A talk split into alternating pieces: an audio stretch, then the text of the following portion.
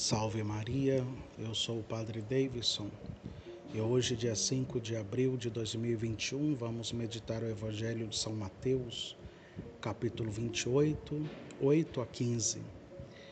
Na oitava da Páscoa, vivemos a mais alegria que tomou conta dos nossos corações no domingo da ressurreição do Senhor. Por esse motivo, a liturgia dos próximos dias nos fará contemplar as diversas aparições do ressuscitado aos seus discípulos. Mas por que podemos perguntar-nos? Jesus faz questão de aparecer somente aos que já o seguiam? A resposta a essa pergunta está de fato com a morte de Cristo na Sexta-feira Santa, morreu também a fé dos apóstolos.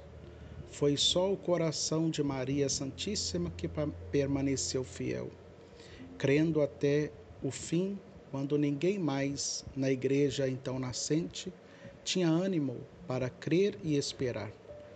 Por isso o Senhor se mostrará aos discípulos ao longo de quarenta dias, com o fim de ressuscitar-lhes a fé que outrora tiveram.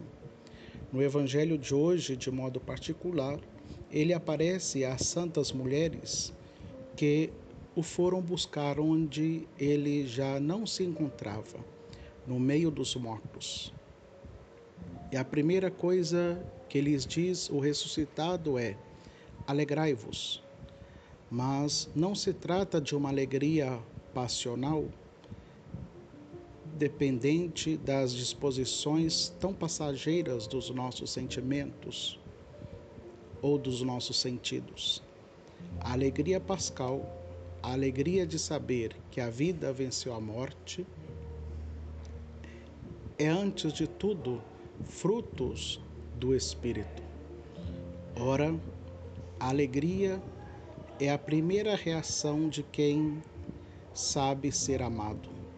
E que amor maior podemos esperar que o de Deus, morto e humilhado, para que renascidos a uma vida nova e melhor, fôssemos exaltados no céu. Ele que nos amou como ninguém está vivo. Eis a alegria que ele quer infundir hoje em nossas almas. Que essa alegria, a mais profunda e verdadeira, nos leve a confessar sempre, sem temores vãos, nem respeitos mundanos. Cristo ressuscitou verdadeiramente. Por isso, o Papa Emérito Bento XVI, comentando esse evangelho de hoje, diz que a ressurreição repete-nos a nós também, como a estas mulheres que permaneceram junto de Jesus durante a sua paixão, que não tenhamos medo de nos tornarmos mensageiros para anunciar a ressurreição. Aquele que encontra Jesus ressuscitado e que se entrega a Ele docilmente, não tem nada a temer. Tal é a mensagem que os cristãos são chamados a difundir até aos confins da terra. A fé cristã, como sabemos, nasce não da aceitação de uma doutrina, mas do encontro com uma pessoa, com Cristo morto e ressuscitado. Na nossa existência cotidiana, temos diversas ocasiões de comunicar a nossa fé aos outros de uma maneira simples e convicta, de tal forma que a fé possa nascer neles devido à nossa atitude.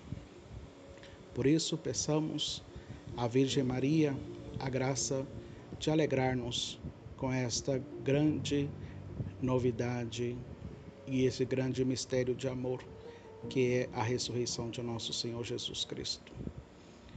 Louvado seja nosso Senhor Jesus Cristo, para sempre seja louvado.